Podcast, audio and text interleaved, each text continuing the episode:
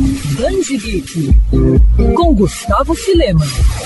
Seja pelos registros históricos ou pelas fábulas, até hoje os mistérios que cercam o Antigo Egito despertam nossa curiosidade. A arquitetura muito à frente do seu tempo, a mitologia fantástica e a forma como a sociedade se organizava são alguns dos principais elementos que inseriram de vez a história do Antigo Egito na cultura pop. Lançamento da editora Nemo, O Menino Rei, acerta em cheio na missão de apresentar uma trama ambientada no período histórico, misturando ficção, imaginação e realidade para narrar o dilema do então jovem faraó Tutankhamon, sim, o próprio. Fruto do trabalho do trio Felipe Pan, Olavo Costa e Mariane Guzmão, o projeto que inspirou o quadrinho surgiu há quase 10 anos, quando o roteirista Felipe Pan se viu encantado pelas histórias do então chefe, Tadros Shafik Tadros, sobre a infância no Egito, o que só colaborou com o crescimento do fascínio do autor pela cultura do país africano. Na trama, somos testemunhas de um tempo de mudanças no reino de Kemet, após a morte do então faraó Akhenaten, e a jornada do seu filho pequeno, Tutankhamon, que deve escolher entre descartar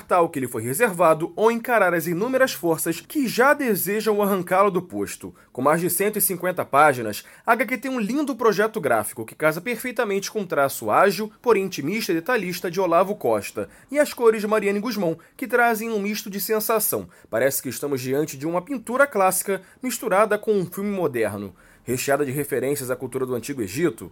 A edição conta com um glossário e notas escritas por Pan, que enriquecem a leitura. O Menino Rei é uma ótima dica para quem curte história e uma boa história em quadrinhos. Importante lembrar que o lançamento da graphic novel coincide com o centenário do descobrimento do túmulo do protagonista, o misterioso faraó Tutankhamon.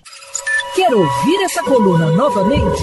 É só procurar nas plataformas de streaming de áudio.